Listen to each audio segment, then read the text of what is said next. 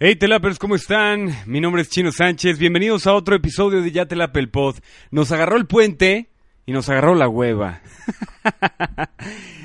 la otra vez me estaba preguntando, ¿qué es mejor, empezar un martes después de un puente en lunes o terminar un jueves para un puente en viernes? ¡Ay! He estado transformándome. Muchos movimientos en mi vida personal lo cual agradezco siempre. Los cambios casi siempre son constructivos. A veces me dicen, y lo escuché también de una amiga de un post en Facebook, Carlita Reyes, te mando un fuerte abrazo. ¿Por qué siempre ves la vida positiva, chino? ¿Por qué no ves la vida realmente como la vemos nosotros? La verdad es que la realidad es como uno la pinta y como la quiere transformar. Y creo que el positivismo siempre es importante mientras esté pegado a la realidad. Nunca está de más un una pizca de positivismo en tu vida diaria. Y la verdad es que agradezco también a toda la gente que me rodea porque, híjole, este puente tuve un viaje tan bonito, tan familiar, tan constructivo. Afirmé muchas cosas, reafirmé otras. Y estoy tan contento de estar rodeado de esa gente que la hago llamar familia. Un fuerte abrazo, por cierto, a toda mi familia, a todos los integrantes de verdad, soy muy privilegiado de tenerlos alrededor y yo creo que ellos son privilegiados también de tenerme alrededor. ¡Qué bonito! estoy mudándome, estoy mudando relaciones, estoy mudándome de casa, estoy mudando ideas, ideologías, estoy conociéndome diario. Hay días muy buenos, hay días muy malos. Hay que abrazarlos a los dos. A veces lo repito tanto, pero hasta yo me lo cuestiono. Carajo, que este día se termine, por favor. Y creo que este podcast que vamos a escuchar es esa transformación constante de una amistad, la cual aprecio, quiero y estimo mucho.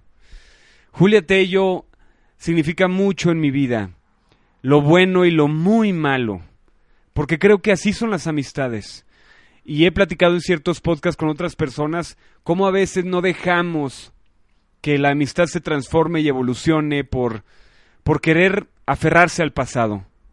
Y creo que esta amistad es un claro ejemplo de cómo nos hemos transformado los dos y hemos aprendido a volver a conocernos.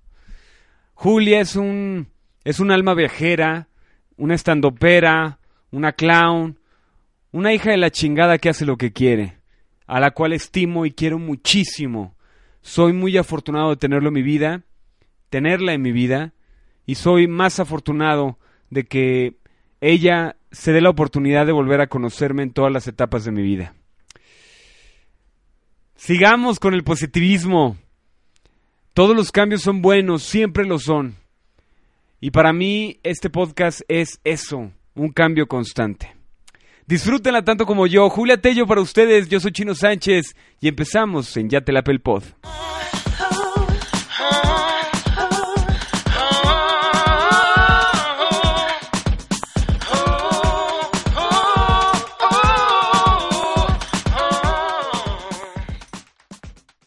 la. Pues, ¿cuál obra? La, de de la Red. Claro. ¡Ay, Dios mío! Y yo le dije, ¿qué? Y me dijo, sí. sí, Julia. Y yo le dije, ¿qué? y así.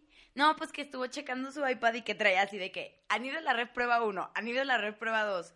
Ya, vamos a, vamos a darle otra oportunidad. Así que tenía uno guardado. Y yo le dije, güey, pues es que, o sea, pues a platicándole todo lo que te platiqué a ti, ¿no? Así, ah, una crisis, no sé qué, me siento muy contenta. Y, y me dice, te la voy a mandar, vamos a hacerla. Y le digo, no mames. Le digo, ¿sabes qué me quedé pensando hace poquito con esa obra? Acércalo, así como estabas, creo que estás más cómoda, ¿no? ¿Así? Ajá. Es que me muevo mucho. Ah, ok. No sé, como tú me vayas diciendo. No, no, no, es como tú te sientas cómoda. Sí, así como estás, sí estás lejos. Tengo que estar aquí, ¿verdad? Ajá. Por eso te digo que te lo acomodes más cerquita, nada más. No, si no, lo, si me quiero echar como una vaca. Pero aquí estoy mejor. Yo hablando. Borrachísima. ¿Sabes qué es lo peor? Que cuando estás, o sea, estás conversando, güey, y, y luego se hacen para atrás y tú... Cuando me veas moviendo esto, es porque... Así le haces. Cuando entrevistas a la gente... Ah. Y la gente no se da cuenta. Ellos en su historia. sí, güey. Y luego mi hermana y yo... Oye, entonces le dije que me quedé pensando, dije, no mames, es que esa obra es una cosa, es una cosa. Me dice, está buena. Está... Y ahora leí me dice, está buena. Dice, ¿Tiene... hay que arreglar esas cosas. Me dice, pero... Hay que arreglar toda la historia, pero está buena. No, dice, está buena. Le digo, mira, la verdad yo creo que nos sirvió como una... una un, un proceso personal. Una, reconciliación. Le dije, pero también con todo esto del stand-up que, que veo que o sea, que tengo que quitar chistes, que tengo que dejar chistes, como que un proceso de selección natural de edición de mi rutina. Pues es bien difícil saber qué es, qué es bueno y qué no, y qué estoy pensando para los demás, qué estoy pensando para mí. O sea, como que el punto de criterio de decisión es súper complicado. Pero hay veces que yo tengo que escribir un chingo de mamadas para llegar al chiste que quería. ¿Sí me explico? Y realmente decir todo lo demás no sirve. ¿Y por qué crees que es complicado? ¿Eh? ¿Por qué es complicado? Pues porque yo me yo, yo, yo soy aprensiva. O sea, yo quiero dejar todo. ¿Sí me explico? Se das cuenta, por ejemplo, yo empecé escribiendo lo de los niños. Entonces escribí, es que yo veo a los niños chiquitos, cómo crecen y corren, y bailan y brincan, y yo los veo, y jijiji, y bla, bla, y no sé qué. Entonces me echo todo mi choro, cuatro hojas, lo vuelvo a leer, y hay veces que digo, todo lo de los niños que corren y bailan vale verga, o sea, no es chistoso. Esa es una cosa de mi corazón que me sirvió sacar para llegar a un chiste. ¿Sí me explico? Entonces lo tengo que votar. Hay cosas que se me complican más, sobre todo cuando tomo, toco temas de política. O sea, que digo, es que quiero que esto quede, quiero que esto quede. ¿Y por qué, por qué crees que, o sea, por, depende del tema entonces o del, del cómo te relacionas tú con ese tema? Boom. Drop mic. creo que... ¿Me puedes repetir la pregunta? No sé, no, yo creo que tiene que ver con... Porque si te empiezas a cuestionar de un tema, yo por lo general cuando esto me pasa, o sea que de repente estoy escribiendo y, no encuentro como... Hasta me doy asco, güey. O sea, digo, qué pendejo eres. ¿Por qué escribes esto así cuando no se entiende? Y cuando más crítico soy es porque el tema me importa más. Puede ser. Puede ser, sí. O sea, yo por ejemplo, ahorita estoy escribiendo sobre el inglés, ¿no? Sobre el idioma inglés y digo que no es obligatorio para nadie pero quiero decir que es obligatorio para Peña. ¿No? tendría que ser obligatorio, no es el presidente de Angola. O sea, es el presidente que está a punto de tener una guerra. Ahí está tu puto chiste, güey. Ese, ese es el chiste que yo ah. lo estoy probando. ¿Qué tal, eh? Haces prueba la Pero no me acaba de encantar que todavía no cierra, o sea, siento que todavía le falta, le falta, le falta, y no lo quiero quitar. Entonces, como que esas cositas. Pero, pero, también bien, por ejemplo, vi un documental, güey, que el estandopero como que trata, trata primero, o sea, escribe sus chistes, cree que ya son buenos, y después esa base de práctica con el público, güey. Mira, sí, es que es como todo en la vida, qué horror. O sea, por ejemplo, yo escribo chistes y me encantan. O sea, digo, no mames, o sea, jamás nadie se le podría ocurrir algo tan increíble como lo que acabo de escribir.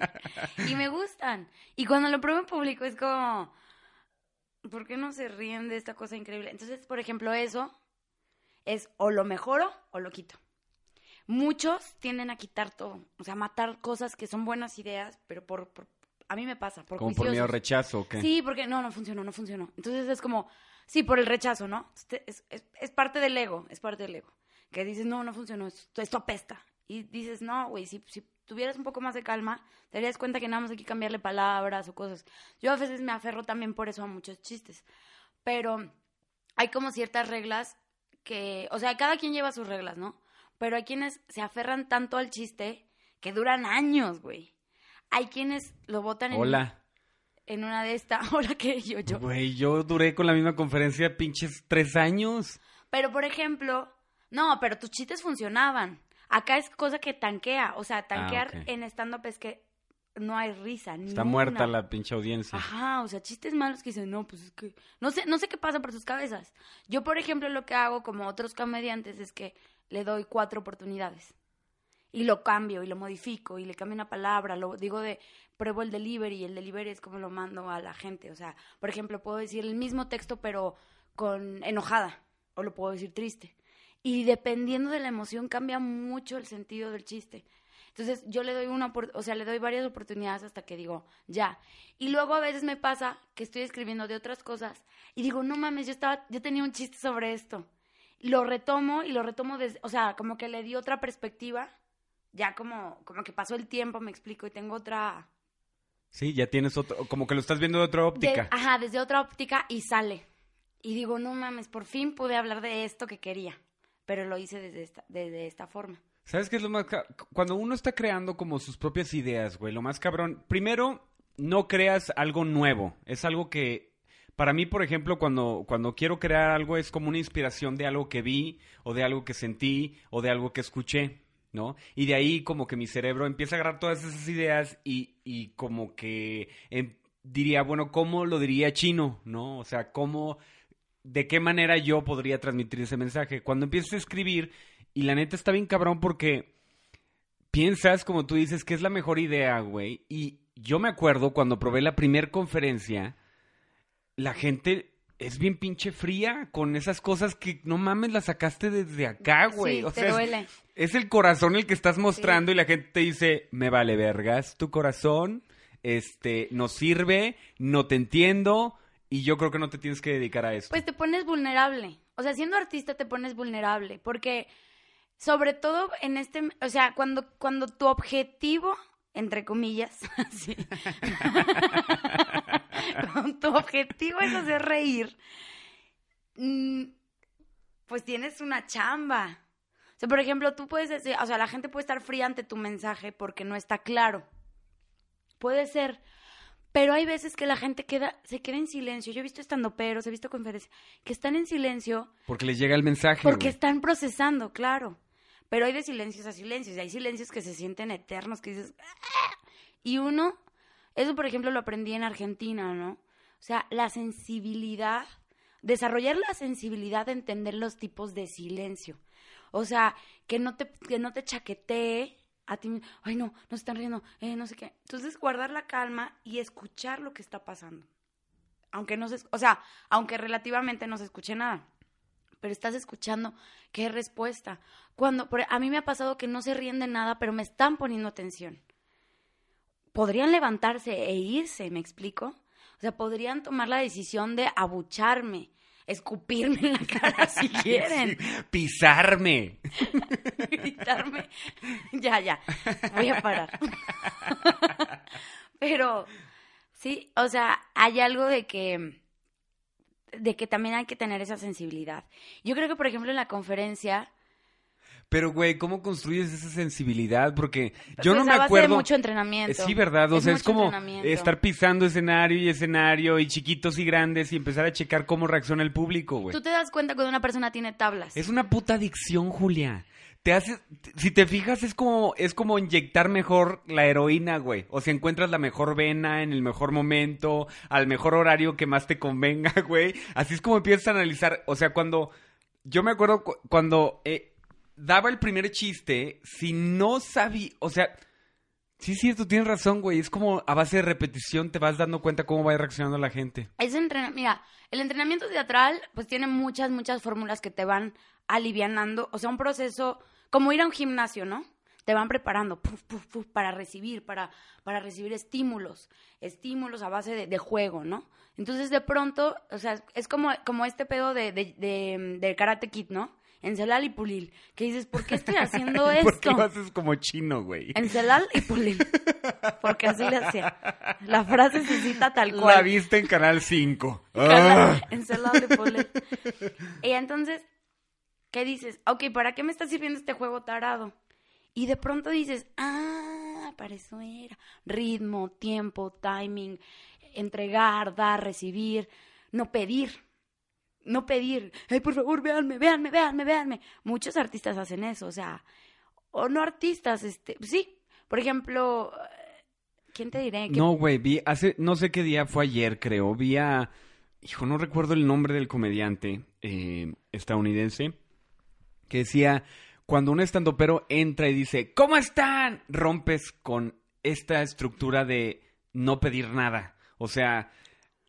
Y, creo que ahorita que lo dijiste como que lo entendí porque dije, ¿por qué está mal, no? Porque pides algo que no nadie te quiere dar. Claro. Y no está mal, o sea, no está mal que la gente no te lo no, quiera No, de hecho, como tú dices, es tu chamba, ¿no? Yo tengo que darles para que ellos digan, ah, te regreso un amigo, un gran, gran amigo me dijo una vez, me dice, la risa no es tu objetivo. Por eso te decía que entre comillas. Porque pareciera que ese es mi objetivo. Mi objetivo es dar un mensaje. y la risa es un medio. El pinche contenido siempre es más importante. Y no todos los comediantes lo ven así. Hay de todo en la viña del Señor, mira. Chaparritos, gordos, pitudos, no pitudos. Gente fea. Gente más fea que la fea. O sea, cuando dijiste ya vi la más fea, ay cabrón, salió alguien todavía más, culero. Y así. Entonces es así. Y, y por ejemplo, lo que yo sentía, por ejemplo, en la conferencia era que no era, no era, no era, no buscaba el chiste y era muy graciosa. O sea, eh, había, había frases épicas, ¿no? Eh, que se repetían, que la gente se iba con ellas. Y, y este gran amigo que me dijo eso también me dijo algo que me quedó así como, wow, porque tuve una discusión con otros tantos que decían es que están fomentando la violencia y, y, y, la, la, broma se puede exaltar a misoginia o a, a, muchos temas que pues dices, wow, ¿no? Que en el inconsciente pueden afectar. Y este amigo me dijo, la risa es un lubricante de la mente. Es un lubricante porque puedes hablar de violación. ¿Quién es tu pincho amigo que es sabio, güey? Porque ese es su nombre. Ruya Edo, se llama Ruya Edo. Te amo, Ruy. Ruya Edo es un, gran, gran comediante que no es, eh, no es muy popular porque él habla mucho, o sea, sobre política, sostiene un punto. ¿Qué es popular, güey? La verdad. Mira, yo tengo varias discusiones con mucha gente sobre lo que Sí, güey, porque, o sea... Comercial y popular. Exacto, ah, exacto, güey. O sea, porque comercial, por ejemplo, para mí es, no sé, Sofía Niño de Rivera, güey. Ya es comercial, aunque tiene mucho contenido. Sí. He visto ciertos stand-ups que la verdad me gustaron. Eh, hay otro, Sosa, que acaba de sacar en Netflix otro. Súper comercial, pero súper comercial. O sea, cada vez que decía un remate de algún chiste, ah, ya yo ya sabía qué iba a decir. Predecible. O sea, es muy predecible. Está... Pero la gente lo ama. No, porque es porque lo comercial tampoco es, se, le niega a nadie, güey. No. Y mira, yo por ejemplo he tenido, porque tengo, o sea, tengo mi banda comercial y popular y tengo mi banda hippie. Esos que creen que, que el sistema capitalista, ¿no? Bien entregados. yo digo, mira, en, en Argentina, o sea, la escuela argentina en la que fui, trabajábamos el teatro popular, pero era teatro de calidad. O sea, me acuerdo que a mí me regañaban y me decían, che, pelotuda, tenés que hacer cosas de calidad. ¿Qué es esa maceta toda pobre, toda fea? ¿Tú crees que no me doy cuenta que estás agarrando una, una lata de cerveza? O sea, ¿me quieres hacer pendejo? Me decían. ¿Me quieres hacer pendejo con...? O sea, que llevábamos nuestra escenografía, ¿no? Entonces poníamos la lata de cerveza y una flor, porque no teníamos maceta. Relax, no pasa nada. ¿Quién marca ahorita, güey? Este. De que mi cojín. Ah, sí. Me tengo que ir. Oye, ya acabamos la entrevista porque ya me, este, ya me habló. Mm, entonces, yo me quedé mucho con eso que el, el teatro popular. Nosotros trabajábamos con el inconsciente popular porque éramos, éramos 12 nacionalidades que habla. 12 nacionalidades. 12 nacionalidades la mayoría eran hispanoparlantes. Sí, sí, sí. Sí, estás bien. Hispanoparlantes. O sea, Chile, Ecuador, Bolivia, Colombia, Puerto Rico, México. Y hablábamos español y no nos entendíamos, güey. O sea, era como... Eh, o sea, no, no, no podíamos crear al principio de año porque era como, ¿qué estás diciendo? ¿Por qué dices eso y de esa manera? Posta, eh, quilombo, ¿qué, ¿qué, me estás diciendo? ¿No? Y yo, ah, no, pues eso está súper padre. Y todos, ¿qué es padre? Y yo, pues chingón, qué chingón. Y yo, pues está, está bonito. Así, o sea, dándote a entender con palabras diferentes, ¿no? Entonces, la escuela, pues como era una escuela de teatro físico, lo que hace es que involucra al inconsciente popular, que es lo que la mayoría ve, ¿no? Que vemos todos, cómo es el amor de todos los amores. O sea, los clichés una vez hice esa pregunta y mi maestra me dijo, muy buena pregunta. Yo le dije, si estamos buscando algo que va a hacer que, o sea, por ejemplo, tú te dicen, haz un viejito, inmediatamente encorvas la espalda y hablas así. Dice, ¿cómo no hacer un viejito cliché, pero que todos podamos ver la vejez en todo el mundo? O sea, que digas, no mames, es un viejito de 80 mm. años, pero que no haya cliché. Y la única manera de no hacer cliché es buscando dentro de ti, porque tú eres único. Es una, es una paradoja, ¿no? Porque tienen que verlo todos, pero tú realmente eres una, eres, tienes una vida, tienes una experiencia, tienes una cultura y puedes mostrarme los viejitos de tu país. Puedes mostrarme los viejitos que tú has vivido. Y aparte todavía, o sea, no solamente lo que tú has visto, sino todavía tú, cómo lo vas a interpretar tú eso. Que va a ser mil veces diferente. Yo no puedo contar un chiste de Daniel Sosa. O sea, hay chistes que, por ejemplo, están muy bien escritos. Es una pluma, se, se, le dice que es una pluma muy bien hecha.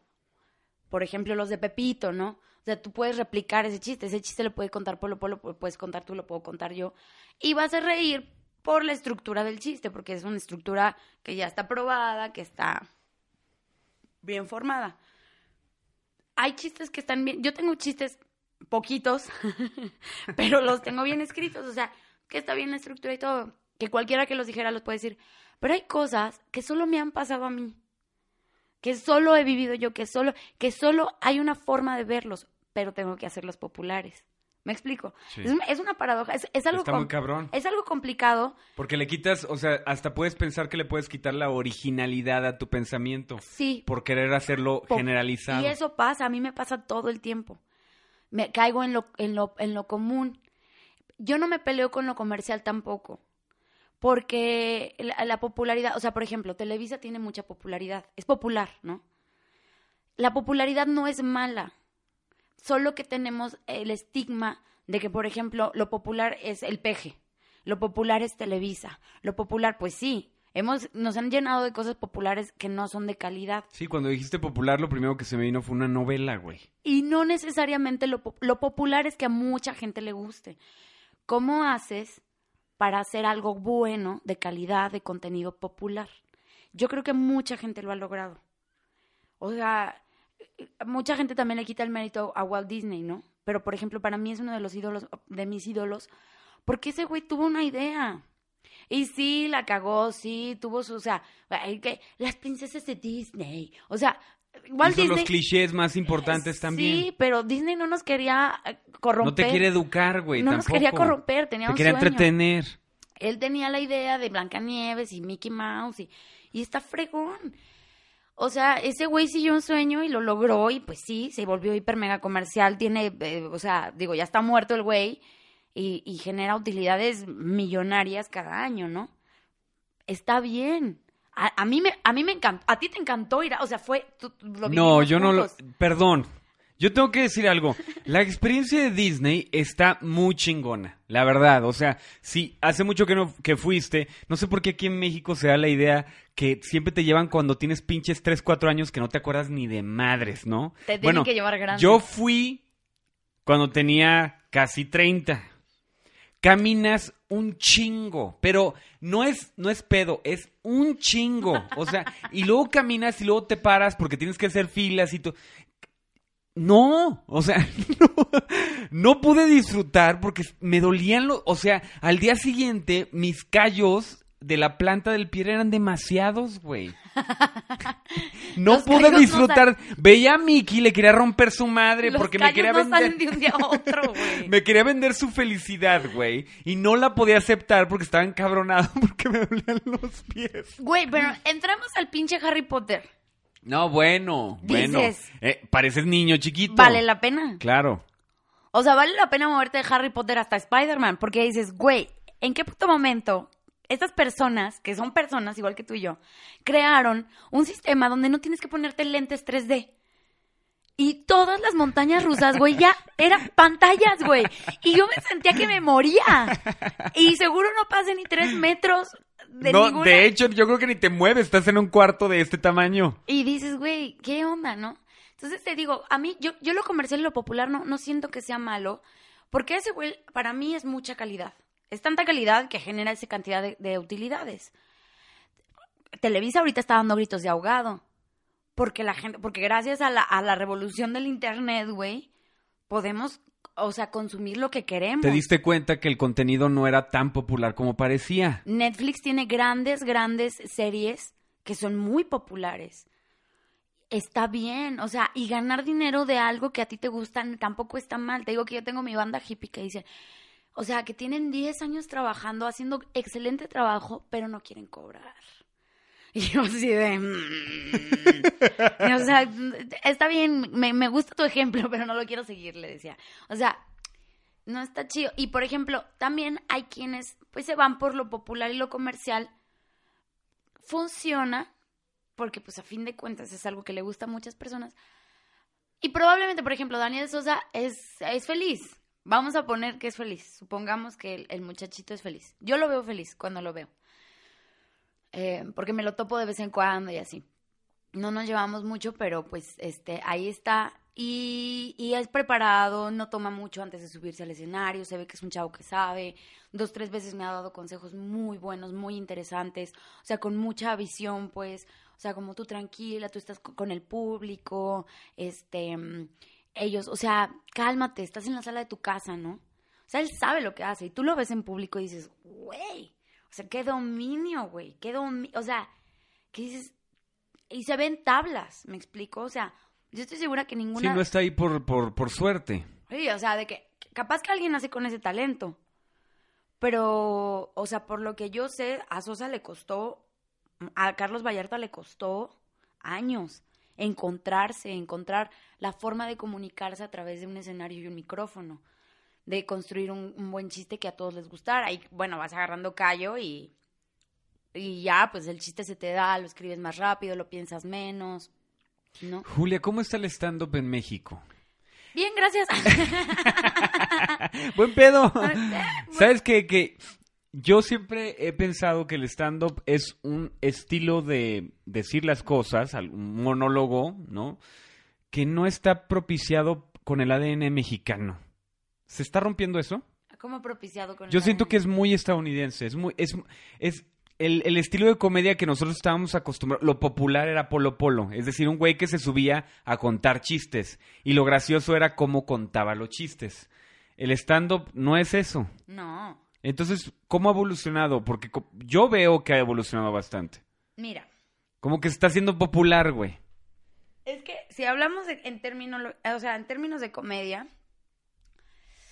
no, pues mira, me voy a 1400 cuando los italianos tenían mercados.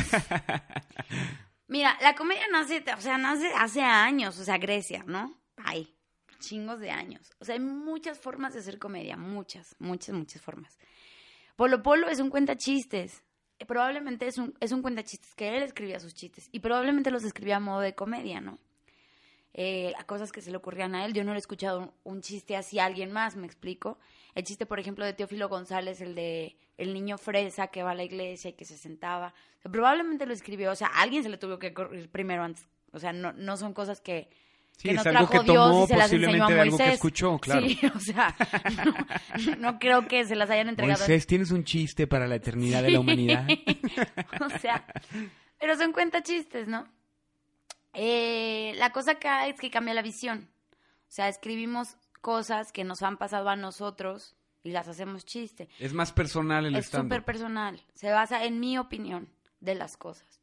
Y puedo tener tipos de chistes que sean parecidos a un chiste, ¿no? O sea, por ejemplo, ah, que por cierto va a salir ya el, especial del Chaparro Salazar. Tiene un chiste muy bueno sobre las películas de, del Señor de los Anillos, ¿no? que habla de que qué pedo con, con la gente que, que, está en los, en los ejércitos de la guerra. Y va un güey, el, el güey que dirige y gritaba, ¿no? No, que la guerra, que no sé qué. Dice, ¿cómo le hacen para, para escucharlos de hasta atrás. O sea, ¿en qué puto momento escuchan La pinche fila 2000, güey, sí, güey, 3000 así. así y ¿Qué dijo el pendejo? Sí, sí, y, y, desarrolla todo un tipo sketch, ¿no? Un teléfono descompuesto. Sí, y todo su, su, su, su beat de, del chiste, pues es como una sketch en la que él va dando su opinión. No sé, mira, análisis hay muchos. Pero el Pero lo que tú has vivido. Eh, yo creo que el stand-up.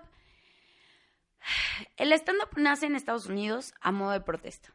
¿Sí? O sea, yo me imagino que el primer güey que dijo, yo quiero hacer chistes de mi vida, se subió a un micrófono en un bar. Y probablemente la gente era como, ¿qué pedo con esto?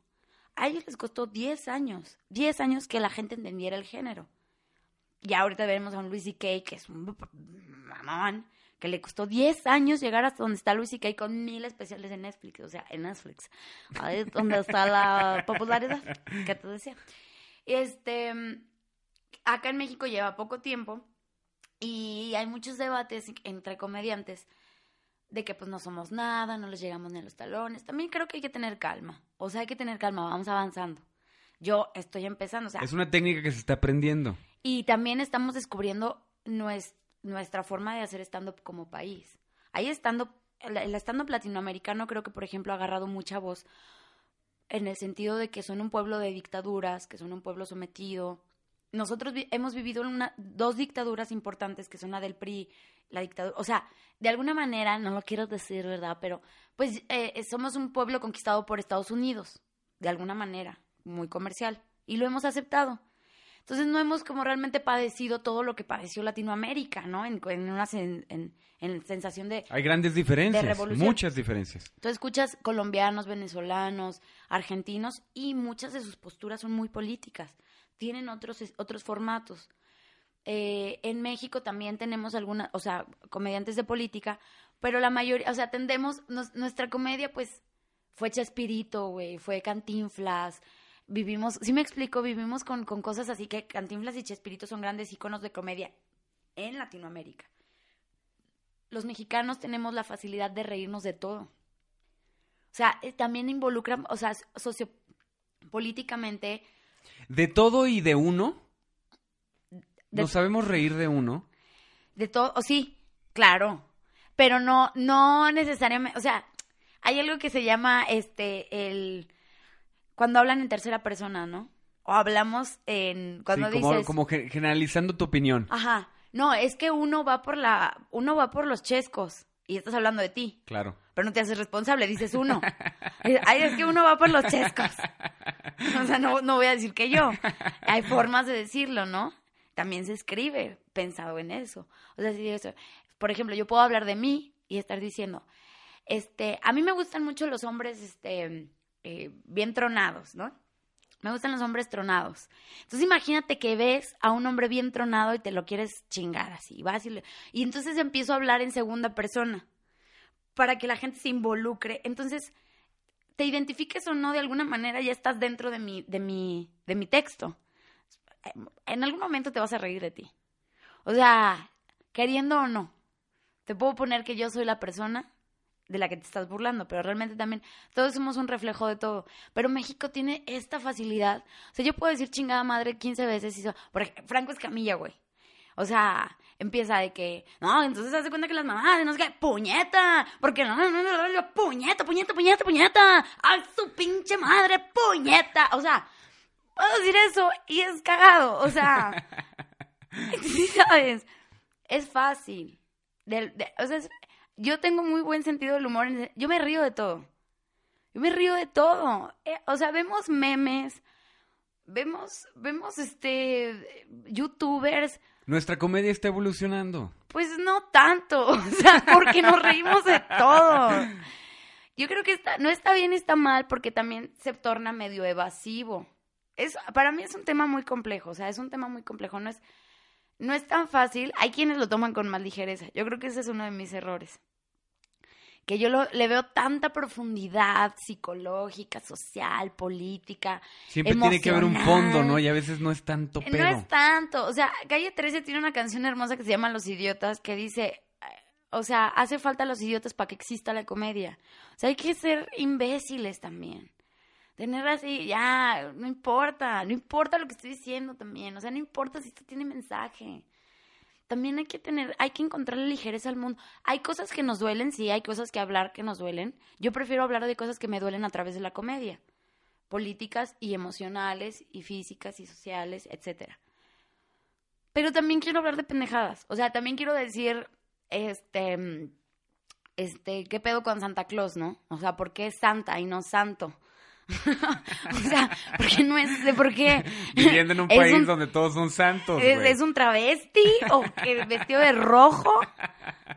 Le gustan los niños. Sí, por eso se dedica a ellos todas las pinches navidades. O sea, quiero decir, sí, ¿sabes? No tiene nada, no tiene contenido. No voy a hacer la diferencia. Pero, pues me pregunto por qué no es santo. O sea, no es Santo Claus. Oye, todas las conversaciones que he tenido es lo difícil que es ser fiel a uno mismo. Y en, y en una profesión como la tuya, donde la aprobación es necesaria para seguir creciendo, ¿cómo le eres fiel a ti misma? Ay, mira, pues es que... no sé qué es eso. Ni le sabes. ¿De qué hablas? Mira, es... es... No sé, yo lo sigo encontrando. Yo creo que hay que tener muchos huevos. Hay que tener cojones. Para... Y un grado de valverguismo decente. Pues sí. O sea, marcar un punto. Tu punto de vista, tu opinión es lo que eres. Le guste o no. Eh, hace poquito estaba leyendo a, a Eric Fromm en El arte de amar. Y él decía que no coincidía con Freud en el, en el sentido de que el, el amor no es totalmente sexual. Y decía, pero entendamos que Freud tuvo que aventarse una pinche época en la que tenía que marcar un punto, tenía que ser radical. Tenía que ser radical, o sea, decir, sí, las mujeres tienen penes y son vaginas, o sea, los penes son vaginas invertidas, ¿no? Sí, sí, sí. No, las vaginas son, un pene invertido, ¿no? Eso decía Freud. Entonces, decía, pues obvio. No podía ponerse así de tímido y tibio y decir, bueno, tienen Si no, no iba a llamar la atención. Tienen un poco de razón, amigos. O sea, chingue su madre, voy a decir esto. Y capaz que me estoy equivocando, pero me voy a morir defendiéndolo, ¿no? yo creo que sí tenemos que tener un grado de valeverguismo en, en el temor a equivocarse, en temor a fracasar. Y si en algún punto se nos hinchan las pelotas, decir, ¿saben qué? ¿Saben que sí? Me equivoqué, me equivoqué. Va. Estoy fascinado con tu personalidad hoy. Ya, lo dije. Pero, güey. Pero, güey, no ¿Cómo llegas a estar, cómo, cómo aclaras tus pensamientos? ¿Cuál ha sido el proceso de Julia? Por, porque yo he conocido muchas facetas tuyas, muchas, y viceversa, ¿no? Sí. Pero ¿cómo has llegado a, a, sanar todo eso? ¿O es un proceso que siempre va a estar en continuo crecimiento o en continuo introspección? ¿Tú te acuerdas de algo o varios episodios de tu vida que digas, no mames, es que aquí yo agarré esto de esto que tengo hoy y esto de esto que tengo hoy? No sé, yo me acuerdo, por ejemplo, cuando falleció mi jefe, yo supe que tenía que hacer cosas porque la muerte ya estaba tocándome el hombro, ¿no? Y es esa sensación de, güey, el, el cabrón se fue a los 43 años, o sea, son ay cabrón, son casi 11 años de los que tengo hoy. Y el pinche tiempo no apremia cuando no le das el valor a él, ¿no? Ese, a mí esa etapa me marcó para poder hacer algo más. Yo aquí ¿Tú te acuerdas de algo? Pido aplausos de pie. Eso que estás diciendo, que es algo de parte de mi investigación, de todo esto que te estoy diciendo. O sea, no todos los comediantes hacen todo lo que yo que estoy investigando así, ah, la comedia y de dónde nace. Se llama resiliencia. Y la resiliencia es ese, es ese pedo de afrontar las, las cuestiones traumáticas para afrontar la realidad de manera creativa y no hundirte en depresión. Yo soy histriónica.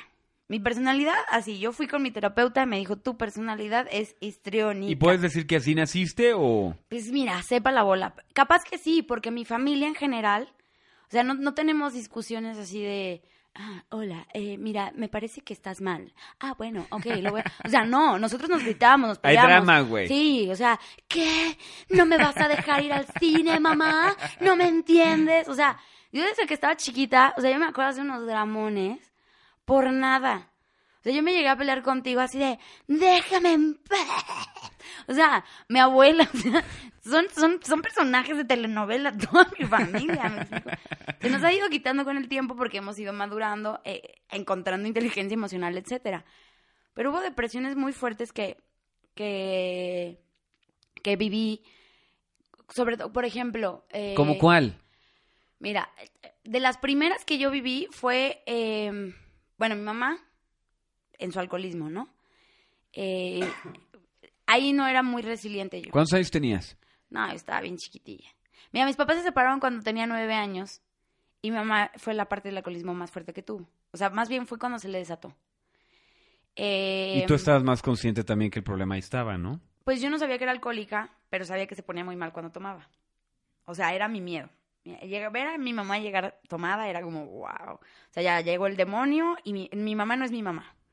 Entonces podían, podían pasar cuadros horribles, eh, golpes, gritos, y yo estaba muy chiquita. Entonces justo hoy, le estaba platicando a un amigo que yo tuve que, agarré como este papel de la fuerte.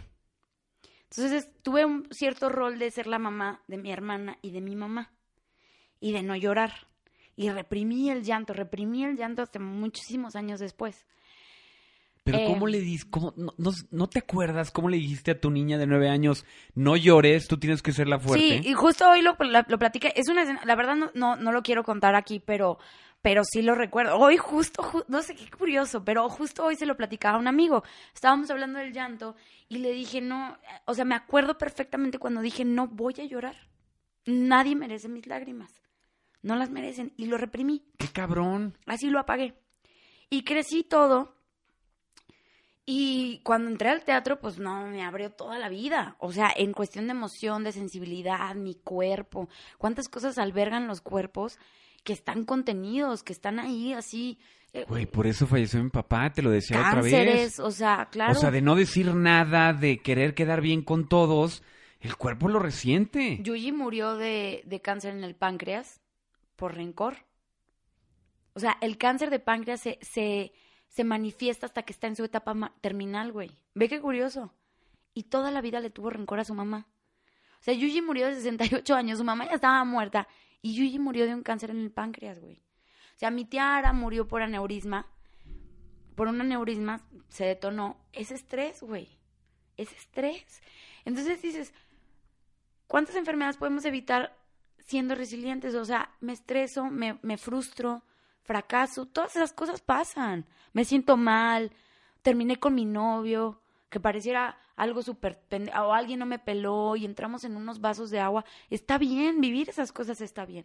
Yo empecé a ser resiliente cuando eh, salgo del TEC, que es esta etapa en donde está muriendo Yuji, no tengo dinero, nos corren de la casa, nos vamos a vivir con mi tía, mi tía, mi tío David nos quiere correr, yo estaba en depresión, eh, lo único bueno que estaba ahí. he vivido contigo una de las etapas más pesadas de tu vida. Fue, fue difícil, de comida, o sea, no teníamos dinero, güey, nada. Y yo empecé a andar con Khalil y era lo único bueno que tenía, entonces era como que... By the way, mi hermano. Sí, sí. Y yo, sí. y, y esa única parte de mi vida era la que estaba bien. Entonces era cierta evasión, ¿no? Como, sí, pues, o sea, todo el mundo se me está yendo a la verga, pero mira. Tengo esto. Tengo a alguien con quien coger chingón, ¿no? Entonces era eso. Y de pronto eh, pasan muchas cosas, pasa lo de Nueva York, nos aceptan en Nueva York con la beca. Yo me acuerdo que le decía a Mariana, es que yo, yo, por eso, por eso me tatué el petirrojo, güey, porque mi tiara me acuerdo que en esa época estaba tan deprimida que yo de verdad decía, Dios, llévame, llévame ya, o sea, estoy muerta ya. No tengo nada que hacer, no tenía trabajo, no estaba estudiando, solo tenía un novio. Yo decía, no, no, no sé qué voy a hacer. Mariana llegó con lo de Nueva York y yo dije, mira, que me ocupe, que me ocupe, porque estoy devastada, no sé qué hacer. Y le decía a Mariana, yo no quiero estudiar teatro musical, pero mira, lo voy a hacer, vamos a luchar, vamos a hacer, porque necesito ocuparme en algo. Me da miedo conseguir el dinero llegar a Nueva York y decidir que eso es lo que no quiero hacer en mi vida, pero lo voy a hacer. Si llego allá es por algo y si no llego también. Empecé a trabajar en eso, en eso, en eso, en eso. No se dio, evidentemente. Y seguía sin saber qué hacer con mi vida. Y me largué al DF a estudiar teatro musical, sabiendo que no quería estudiar teatro musical. ¿Y por qué el pinche sadomasoquismo de hacer lo que no, no, querías? Porque no sabía qué hacer. Porque todavía no, no tenía la conciencia de qué pedo, ¿no? Entonces, pero no seas mamón, estoy súper conectando con lo que estás diciendo. Es que yo estos días he tomado una... yo creo que es la decisión más dolorosa y más importante de mi vida. Y la verdad es que te haces pendejo. Pero, pero yo descubrí a lo largo del tiempo que no encuentras respuestas si no te mueves. A veces hay que quedarse quieto. A veces esa es la opción. Pero a veces hay que ir a equivocarse Para saber que no es eso. Para saber que no es eso. Y eso es parte de la resiliencia. Entonces yo no dejé de moverme, yo no me paralicé de alguna manera. O sea, iba, lloraba y, siempre estuve triste. Yo me acuerdo toda esa época de mi vida estaba triste. Lloraba, no podía hablar con Kalili porque no tenía pinche celular y se encabronaba y nos peleábamos. Y bueno, ¿cuándo nos vamos a ver? Nuestra relación a distancia. O sea, todo era tan complicado que yo no, nunca dejé de estar triste pero seguía haciendo cosas, iba a clases de ballet, iba a clases de jazz, porque yo necesitaba sacar esa tristeza. O sea, de alguna manera mi instinto fue, haz algo, ¿no? Que, que es también resiliente. El punto es que cuando lo haces consciente, es mucho más chingón. O sea, ahorita te digo, yo entro en un estado de frustración, de enojo conmigo misma o de fracaso, de y no sé qué hacer, no encuentro la respuesta y voy y corro. O me meto a clases de algo. O ya sé que no estoy perdiendo mi tiempo. O sea, yo estudié cinco carreras nada más para darme cuenta que era lo que quería hacer con mi vida. ¿Sabes? A ver, nómbramelas, nada más para, para hacer la mamada. Fue... Diseño industrial. Diseño industrial. Después estudié mercadotecnia y comunicaciones tres años. Después de ahí me salí para estudiar teatro musical. ¿Qué fue la vez que te fuiste al DF. Al DF. Regresé sin saber qué hacer con mi vida. Khalil ya no me soportaba, me cortó. ¿Qué pedo? Y... ¿Y te vas a Argentina? No, ahí empecé a estudiar clown. Cuando regresé a Querétaro, hicimos el seminario de artes escénicas porque empecé a encontrar soluciones. Claro, claro. Empecé a encontrar soluciones. Dije, claro, yo lo que vengo a este mundo es a decirles a los artistas que la vida del artista no es de ego. O sea, no, yo, yo lo que no entendía en esa época era, ¿cómo puedes estudiar artes? Conectar con el ser humano, hablar de humanidad, ser un traductor de, de, lo que se vive en el mundo de manera escénica y ser un hijo de puta. Ser tan pinche egocéntrico. Y ser tan pinche egocéntrico y no conectar con tu humanidad. Entonces hicimos el seminario de artes escénicas que hablaba sobre eh, eh, eh, la comunidad, el, o sea, de cómo puedes abordar socialmente con las artes, ¿no? O sea, transmitir realmente, no hablar de ti y tus problemas como artista. O sea, que seas realmente algo propositivo al, al mundo. Y Mariana me dice, güey, hay un curso de clown, deberías tomarlo, pues porque yo la simpática, ¿no? Entonces me dice, tómalo. Yo, ah, lo tomé y dije, quiero más de esto. ¿Qué es esto? Esto es es porque yo sabía que era algo escénico, pero no sabía qué vergas, me explico. Entonces, como yo traía esta onda de que me había salido de la universidad y toda la sociedad diciéndome, no, es que tienes que tener un título y no sé qué. Que es castrante. Que es castrosísimo. No sean mamón, dejen a la gente vivir su propia vida. Y era es buen pedo. No, o sea, bueno. Te casas, güey. Y los hijos. Sí. Sale el primero y cuando el otro, güey. Y sale el segundo y cuando el carro, güey. Y cuando la casa. Con una chingada, güey. mal horrible. Y entonces a mí me decían, bueno, si quieres ser artista, ¿por qué no estudias en el SEA? ¿O por qué no, este, tienes que estudiar en una escuela? Y no sé qué, yo no quiero. Entonces vi una lindísima conferencia que recomiendo muchísimo, que es la de Sir Ken Robinson, que habla sobre que las escuelas matan la creatividad. Después vi una conferencia de un niño que vio la conferencia de Sir Ken Robinson, tenía 13 años el escuincle, y dice, yo hice mi propia escuela después sea, mis papás vieron la conferencia y dijeron, yo no voy a educar a mi hijo en un, sistema educativo tradicional, lo voy a educar en casa. Entonces el niño estudiaba cómo hacer un trineo, cómo esquiar, o sea, lo que él quería, lo que él necesitaba para lo que él quería. Yo dije, claro, yo voy a hacer eso, yo voy a hacer mi propia universidad. Voy a escoger mis materias, voy a escoger mis libros, voy a escoger mis conferencias, voy a escoger mis maestros yo voy a escoger todo. Entonces empecé a buscar maestros clown, empecé a buscar conferencias, empecé a buscar el TEDx, empecé a buscar libros. Eh, que, Porque toda la información está afuera, güey. Ahí está. Entonces yo dije, yo voy a buscar y me voy a, a educar sola. Entonces leí cómo hacer de tu pasión un negocio, de Marco Ayuso. Empecé así a inspirarme bien cabrón, este, a esta, ay, no me acuerdo de la autora, pero es la que escribió Comer, Amar y Rezar en TEDx, tiene varias conferencias, que habla sobre vulnerabilidad, el clown habla sobre vulnerabilidad, empecé así, me, me certifiqué en yoga de la risa, o sea, dije, es comedia, es comedia, entonces yoga de la risa, de pronto me topó con el stand-up, o sea, curso de stand-up en Querétaro, yo, ¿qué? No mames, o sea, yo veía eso cuando estudiaba teatro musical, llegaba así bien triste y cansada y me ponía a ver stand-up. Y yo, ¿qué vergas es esto? Yo puedo hacer eso. Entonces veo el curso, me metí y fue la materia que reprobé. Yo se lo dije una vez a Bubu Romo, que es el dueño de la Caja Popular, que es un gran, gran ¿En amigo. Querétaro? En Querétaro. Y le decía, Bubu, si yo, de todas las materias que he estudiado, la que reprobé fue estando, no lo entiendo. O sea, yo soy cagada y aquí me están diciendo que no soy cagada. ¿Qué les pasa, no? Triste, fue triste. O sea, yo sufrí mucho y lo logré, la saqué. Porque hay una graduación y me dieron mi diploma serio y así. O sea, dice diploma serio, Julia Tello, por la Caja Popular. Muy chido. Y, y empiezo así a vivir mi, mi pedo clown y todo. Y me acuerdo que eso, por ejemplo, fue un parteaguas muy chido. Que yo estaba tomando el curso de, stand-up y, y luego era la graduación, pero esos dos días había un curso de clown que yo quería tomar, que era como ya el segundo paso, donde íbamos a preparar un número para hacer como una tipo varieté, donde íbamos a mostrarlo al público y no, sin cobrar después del curso. Pero se me empalmaban las dos cosas, entonces yo hablé con todo el mundo para que todo sucediera.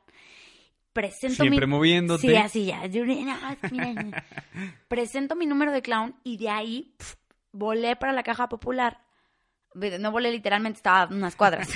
Pero salí corriendo a la caja popular, presento mi stand Pero, o sea, como yo me sentía artista, me explico. O sea, era yo en clown. Ti, ti, ti, ti. Perdón. Llego a la caja popular, reviento así de. Yo, o sea, yo estaba en un lugar y al día siguiente viajaba a Guadalajara porque iba a tomar otro curso de clown con Celia Ruiz, que es una maestra de Eric de Bons, que es una escuela muy famosa de clown en Ibiza. Bueno, en Menorca, es una, es una isla en España. Entonces llego al curso yo en artista y Celia me empieza a, a trabajar. Me dice, quiero que me presentes tu clown. Ah, claro, claro que sí. me meto atrás de la cortina. Eso yo lo presenté en o sea, México. claro, Digo, o en Querétaro. O sea, o yo soy claro. Salgo de la cortina y fracaso total. O sea, fracaso total. O sea, yo así, haciéndome la chistosa. Ti, ti, ti, ti, ti, Así, levantando brazos, sonriendo. Bufón. Pues no, el bufón es mucho más chistoso de lo que yo fui, güey. Yo era una pendeja. Entonces Elia solo me veía y me dice, tú tienes un problema muy grande. Me dice, y es que quieres, quieres ser chistosa y no eres. Y me dice, y quieres el reconocimiento de nosotros y no lo tienes. Toma tu madre. Y yo así. Y me dice, tu clown es ese clown. Me dice, podemos trabajar con eso, porque pues el clown trabaja con tu esencia. Pero ¿cómo aceptas esa? O sea, ah, esa es mi esencia, claro, trabajemos con ello. Soy una pendeja. Sí. Muchas gracias. Entonces fue muy duro recibir eso. Me dijo, tú eres el típico clown que va a llegar y va a decir, mamá, voy a hacer un pastel, ja, ja, ja. Eh, eh, y, te preparas para hacer el pastel, ¿no? Y metes el pastel y pones, lo quemas, ¿no? Y sacas el pastel y te entristeces y lo muestras con el público y le hablas a tu mamá y le dices, mamá, queme el pastel. O sea, que vas a, vas a buscar reconocimiento como sea. O sea, no importa qué tanto la cagues, vas a buscar el reconocimiento de lo que sea. Entonces me dice todo eso y sonaba muy gracioso, pero yo estaba por dentro como, no quiero hacer eso. O sea, quiero que me digas otra cosa. Quiero que me digas que mi clown es triste. No sé, eh, lo que sea menos eso. Entonces, esa semana fue a afrontarme muy fuerte. Y Celia me dijo al final, me dijo, a ti te falta mucha técnica teatral. Y yo, ¿qué? O sea, de que he estudiado desde los 19 años. Y me dice, no tienes técnica. Me dice, tienes que estudiar. Y yo, pero, es, o sea, he invertido, todo el año he estado estudiando clown, llevo cinco obras musicales, o sea, tengo fans y todo. ¿Qué, ¿De qué me hablas? Y en esa, o sea, estaba decidiendo si irme a Argentina o no, si irme a España a Eric de Bons, pero como llegó eh, pues al final me cayó mal, ¿no? Digo, tuvo sus razones y todo, pero pues no hice mucho clic con ¿Será que ella. chocó mucho con eso que querías buscar? ¿Sí estabas buscando aprobación? Pues sí, Sí tenía razón. Mira, al final del, era un curso de creación y todos los días teníamos que crear un número chiquito de clown. Era clown, eh, funeral clown, era, eh, ay, había varios temas. Me acuerdo del funeral clown porque fue donde renací, pero eran como varias premisas para crear, ¿no? Este, el amor clown, eh, una carta clown. Entonces, sobre eso tenías que crear. Y era así de, de amplio. Y yo estaba en blanco, güey. todo lo que creaba era basura. Era como, mm, hacía una carta clown. Ah, la carta clown que escribí fue el amor de mi vida. ese año había cortado con Kalili, entonces hice una carta enorme. O sea, mi número se trataba, era una carta así larga, larga, larga, larga, enrollada. Entonces yo llegaba con un celular, con mi carta enfrente del público, y empezaba así, hola mi amor, lo único que quiero decirte es que yo sentí, no sé qué, no sé qué, y empezaba a leer la carta así, y entonces empezaba a des desrollar toda la carta así en el suelo. Yo recorría todo el escenario así con mi carta así de, te amo, no puedo vivir sin ti, por favor, regresa. Y nunca me contestaba. Era, me contestaban en Japón. Y era como, bueno, no importa, voy a volver a leer. Y da, y el saldo de tu amigo se ha agotado. No. Ah, miles de intentos. Y, eh, o sea, fueron varias cosas. Y hubo un día que ya estaba yo hasta la madre. Me acuerdo que lloré como así de. Ahí fue donde, yo creo que ahí fue donde empecé a entender la resiliencia. Me fui llorando al Soriana. Dije, no, o sea, tuve la opción de no regresar. ¿te acuerdas de la tienda? Sí porque era la que estaba cerca. no iba a caminar más. Mm. Este, yo hace cuenta que, que ya, pude habernos regresado. O sea, pude, no, pude, pude, haber, pude haber tomado miles de decisiones y, y decidí ir llorando al Soriana. O sea, llorando, así. Entonces yo iba en mi depresión porque yo era una basura, porque cómo era posible que después de tanto entrenamiento yo no podía sacar las cosas y quería seguir siendo graciosa y si yo ya había aprendido, porque vuelvo a aprender, que fue lo que me pasó hace poquito otra vez, ¿no? Pero yo iba caminando por ahí y volteo y vi unas carpetas de colores y me vino a la cabeza una mariposa. Entonces hay una cosa muy linda que a mí me gusta de las mariposas que tienen este pedo de la metamorfosis y los hindús tienen una cosa con el color negro y blanco, que dicen que el color morado es el, es el color de la transición, en el que transitas del negro al blanco. Entonces, como que todas esas, esas cosas me vinieron a la cabeza cuando vi las carpetas llenas de colores y dije, voy a hacer una mariposa y un gusano. El gusano era yo, salía con mi gusanito, jugando con él, y en el juego me exaltaba tanto como clown, así de, ¡ay, mi gusano, mi gusano, yo, mi gusano! Se rompía en un momento. pues obviamente, pues era tristeza, ¿no? Era, era que, mi gusano. Entonces agarraba una cinta, lo trataba de pegar, no podía, lloraba más, el público se reía, lo enrollaba, lo enrollaba hasta que quedaba todo envuelto el pinche gusano en, en cinta. Y pues ya veía que, pues ya, pues a pinche gusano muerto, ¿no? Entonces lo metía en una, en una valija, lloraba, le hacía su funeral, me sentaba en la valija y empezaba a temblar la valija. Entonces, cuando abría la valija salía una mariposa gigante que había hecho yo con las carpetas. Cuando presenté ese número frente a Celia, me dijo, has renacido, has renacido. Y yo, ¡ah! Y la puta aprobación otra vez. Sí, pero está bien, o sea. Sabes que... Hay autenticidad. Exacto es una aprobación que, que, refiere a honestidad. Hay honestidad detrás de lo que había. No estaba buscando la aprobación en cualquier Eras pendejada. Fiel a ti misma. Exacto. Ahí fue cuando empecé a descubrir ese, pedo de resiliencia. O sea, cómo decir, eh, cómo puedes crear, seguir creando cuando estás sintiendo un dolor tan fuerte. ¿Cómo le hacen las personas alrededor tuyo para vivir contigo? Ay, no viven conmigo. Eso es todo lo que hacen. Se alejan. ¿Cómo te ama una persona si te amas tanto a ti? Pues, pues, pues, mira, si te amas a ti mismo, se acerca. Mm, yo creo que el amor a sí mismo es lo más importante, ¿no? Punto. Ya, los demás valen queso. O sea, lo que pase alrededor tuyo, pues... Pero yo creo que todo es una proyección de ti mismo. Cuando yo estoy mal, siento que todas las personas me odian. Cuando yo estoy bien, siento que todas las personas me aman y que los inspiro y que estoy por el camino correcto. Y cuando empiezo a dudar, empiezo a sentir que nadie me está apoyando, que, ay, ¿por qué nadie me habla? Son mamadas de mi propia proyección o sea, de mi proyección de cómo me estoy sintiendo. Ahora ya lo tengo identificado. Entonces no le doy tanta bola, no le doy tanta cuerda a ese pensamiento de, ay, no, es que ya nadie me quiere. Antes, antes era yo un poco más depresiva en ese sentido, decir, es que nadie me quiere, es que nadie confía en mis palabras, es que no sé qué. Y a veces me sigue pasando, pero ya mis periodos duran dos o tres días. Cada vez son más cortos. Sí, o sea, antes me podían durar meses. Y está bien, o sea, está bien porque he ido, he, ido en un proceso de desarrollo personal muy chido. Y estoy muy contenta en donde, en donde estoy hoy. Y sé que el camino sigue siendo largo. O sea, cada vez que avanzo y siento que ya entendí algo, me vuelvo a topar con una cosa que me dice, no, no has entendido nada. Y tienes que volver a empezar de cero y tienes que aceptarlo. Entonces, regresar a, a lo básico, a la humildad básica. La repetición, el querer, lo que estábamos platicando hace rato, cada vez que te subes al, escenario aprendes más. Aprendes algo que no habías visto antes. Y luego pasa, mientras más creces, tus caídas son más grandes. O sea, vas para arriba y mientras más arriba vayas, más grandes. Hijo, pero ten tantita madre. No mames, yo me estoy así, güey. Yo me vine de arriba hasta abajo. O sea, sí pasa. O sea, imagínate, hablábamos de Daniel Sosa, ¿no? Netflix y la verga y no sé qué. O sea, no te digo, no lo conozco, no sé, no sé qué vive, no sé quién es, cuál es su humanidad, ¿no?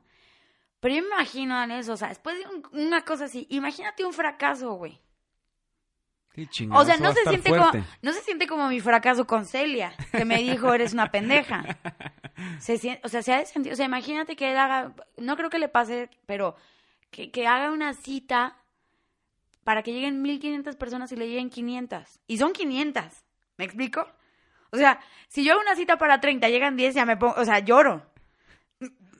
¿Ves el grado de, de grandeza? O sea, duele, duele cada vez más y está bien y es súper importante ser consciente de que ah, yo siento en mi persona que si yo no soy consciente de que a eso le estoy tirando, o sea, que a la grandeza que le tiro también le tiro al, o sea, es igual para abajo. Y que si yo no voy a ser capaz de afrontar eso, mejor ni me meto.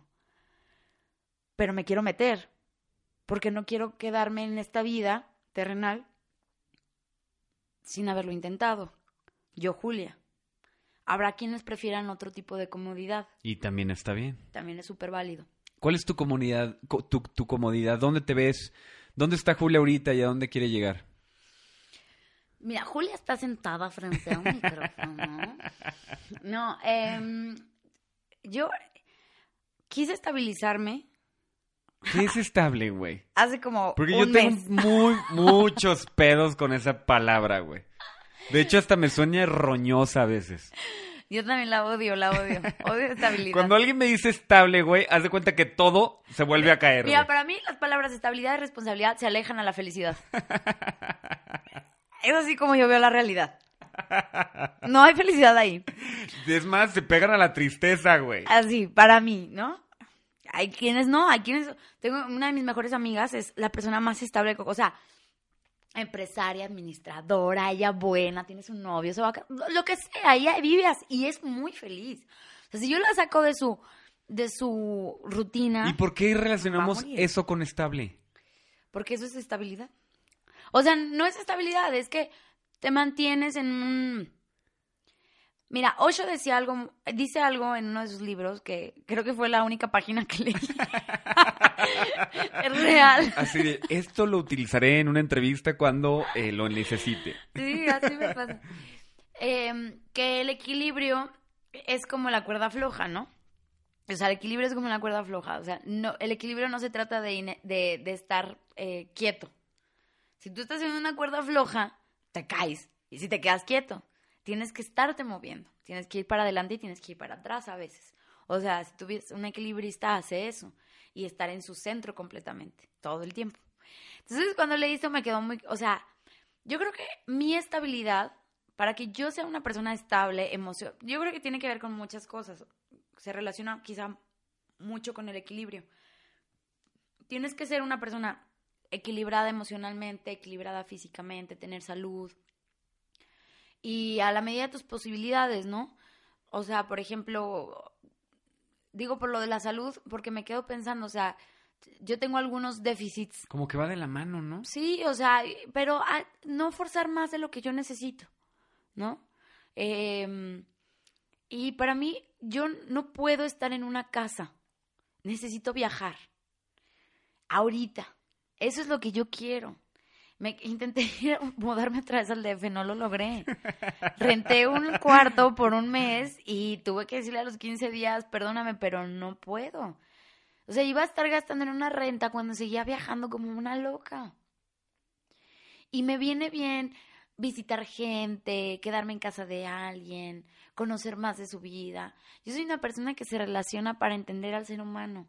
A veces me siento medio egoísta porque creo que todas mis relaciones amistosas solo se basan en mi propia investigación. pero... Este sí, sí eres, pero eso te va bien a ti. Sí, y está chido, o sea, escuchar a la gente, conocerla, sentarme con el Uber. O sea, hay gente que le caga que el Uber le platique, pero a mí me encanta saber qué hace esas personas, qué viven, qué, qué observan, qué ven.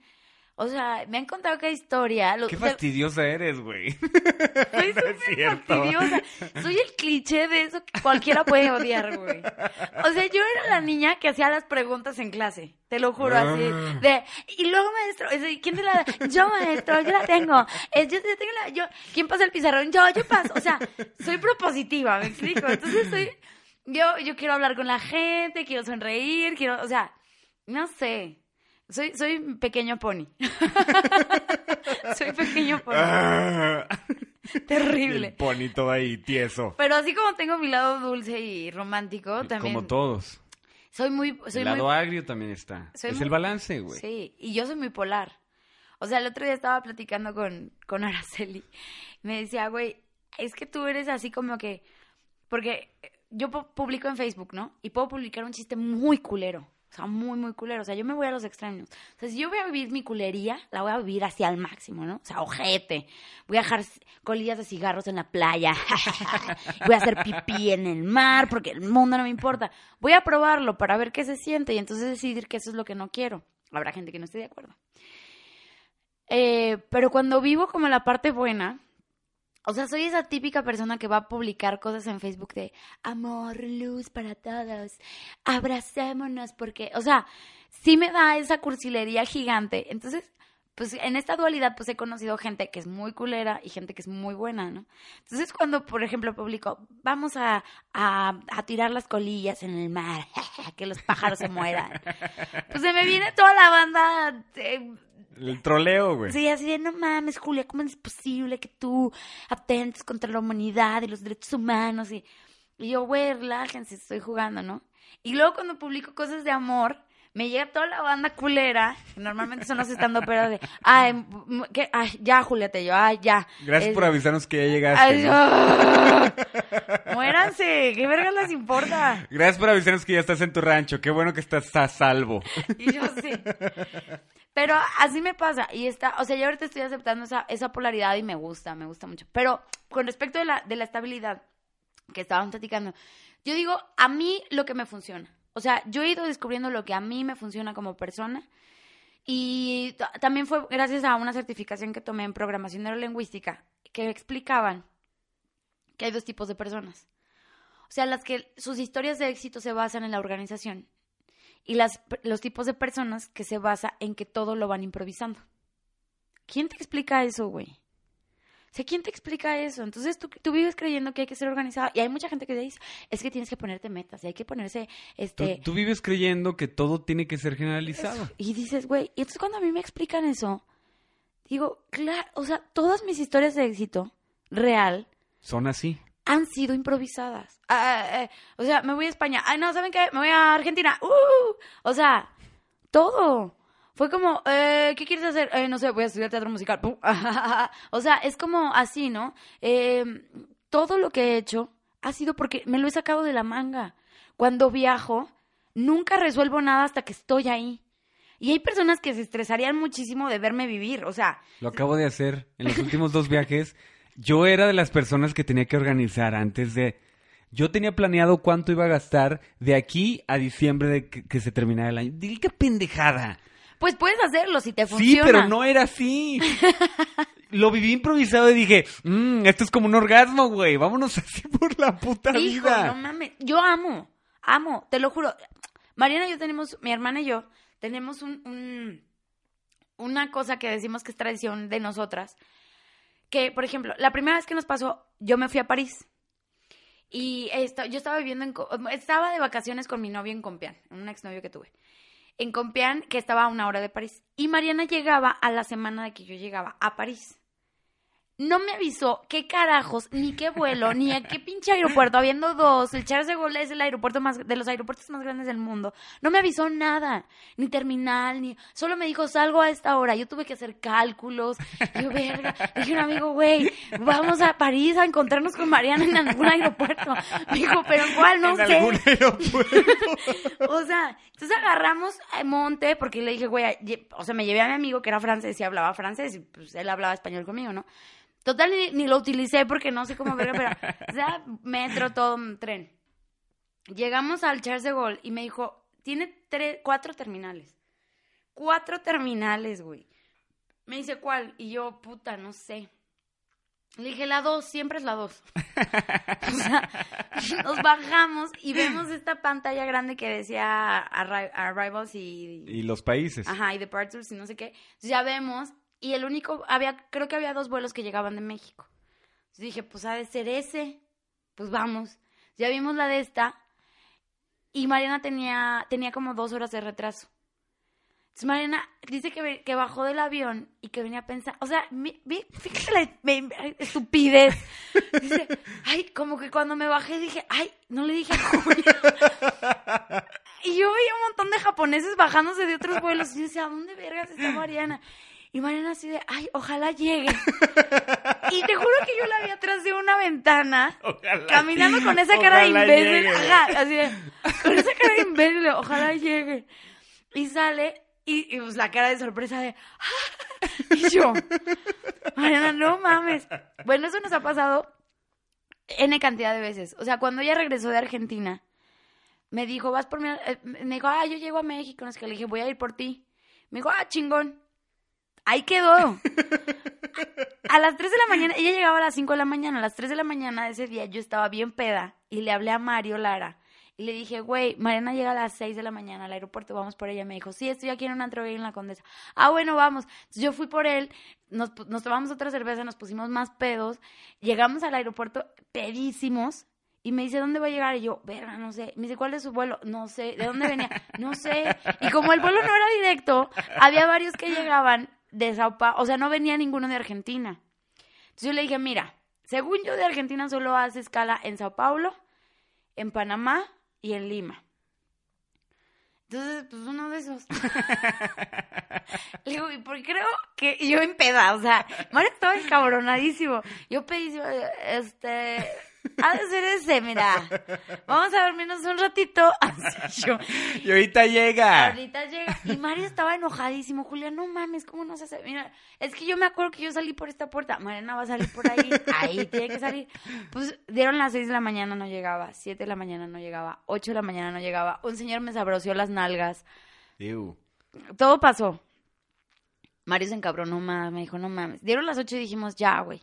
Dijo Mario, ya, o sea, estábamos así, ya estábamos crudos, pues.